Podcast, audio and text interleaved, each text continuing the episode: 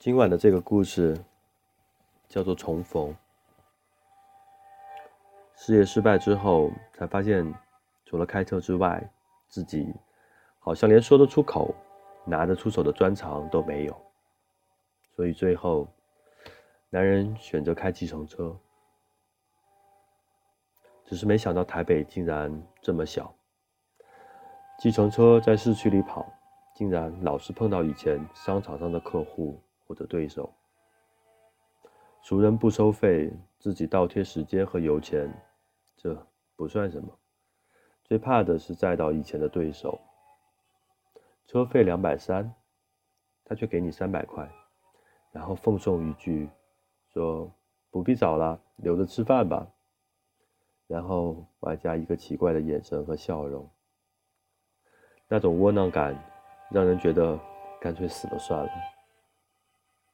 所以后来，男人专跑机场，说比较不会遇到类似难堪的状况，而且也不用整天在市区没目的的逛，让自己老觉得像是一个已经被这个战场淘汰的残兵败将，或者像中年游民一样无望。不过，男人也承认跑机场的另一个奢望。如果前妻带着孩子们偷偷回来的话，说不定还有机会堵上他们，至少和孩子们见上一面。离婚后，他们就再也没有见过，男人只能凭空想象他们现在的样子。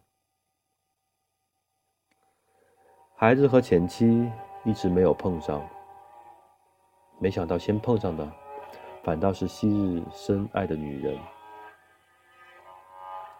男人说：“那天车子才靠近，他就认出了女人来。曾经那么熟悉的脸孔和身体，而且除了发型，十几年女人好像一点也没有变。”上车后，女人只说了一个医院的名字和“麻烦你”，之后就沉默地看着窗外。反而是男人自己一直担心会不会因为车子里的名牌。而被女人认出来。不过，女人似乎没有留意，视线从窗外的风景收回来之后，便拿出电话来打。第一通电话听得出女人是打给澳洲悉尼的家，听得出先生出差去英国，他轮流和两个孩子说话，要一个孩子不要为了打球而找借口不去上中文课。也要女儿的钢琴一定要好好的练，不然表演的时候会出糗。然后说见到外婆之后会替他们说，他们爱她，等等。最后才听出来，女人的母亲生病了，因为她说我还没有到医院，不过妈妈相信外婆一定会很平安的。男人还记得。女人母亲的样子和声音，以及她做的一手好菜，更记得两人分手后的某一天，女人的母亲来到公司，哽咽的对男人说：“你怎么可以这样对待我女儿呢？你都不记得我烧那么好吃的菜给你吃？”那时候那种颤抖的语气和怨恨的眼神。打完家里的电话。接着打的是女人公司的，利落的英文，明确的指令，加上自然流露出的对同事的关心，一如既往。